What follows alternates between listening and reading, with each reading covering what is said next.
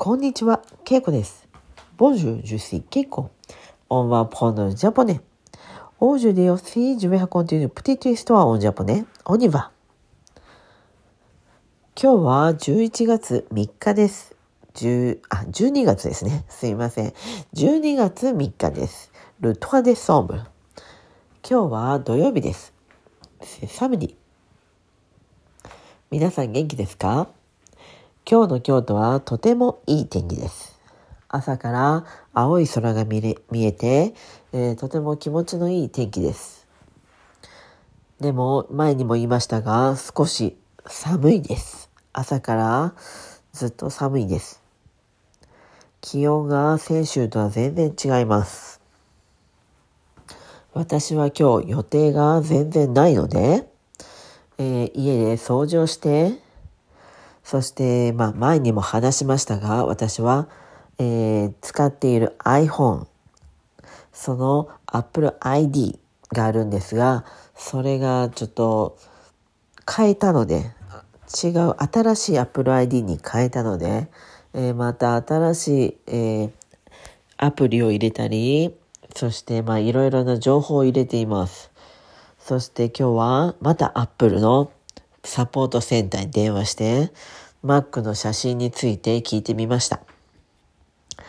Mac ではまだ古い ID のままで、えー新しい情報を足せない状況になっています。でも、昔撮った、えー iCloud に入っていた写真が見ることはできます。その写真を写せるか、私が使っている iPhone に移動することができるか確認しました。結果は、やはり写すことはできませんでした。なので、見えている写真をスクリーンショットで撮ったり、まあ自分の携帯で写真に撮るしか方法はないと言われました。まあ、たくさん写真があります。私のその Mac で、えー写真の数を確認したら、3万3000枚ありました。そしてビデオも3000本ありました。3万の写真と3000のビデオです。多すぎます。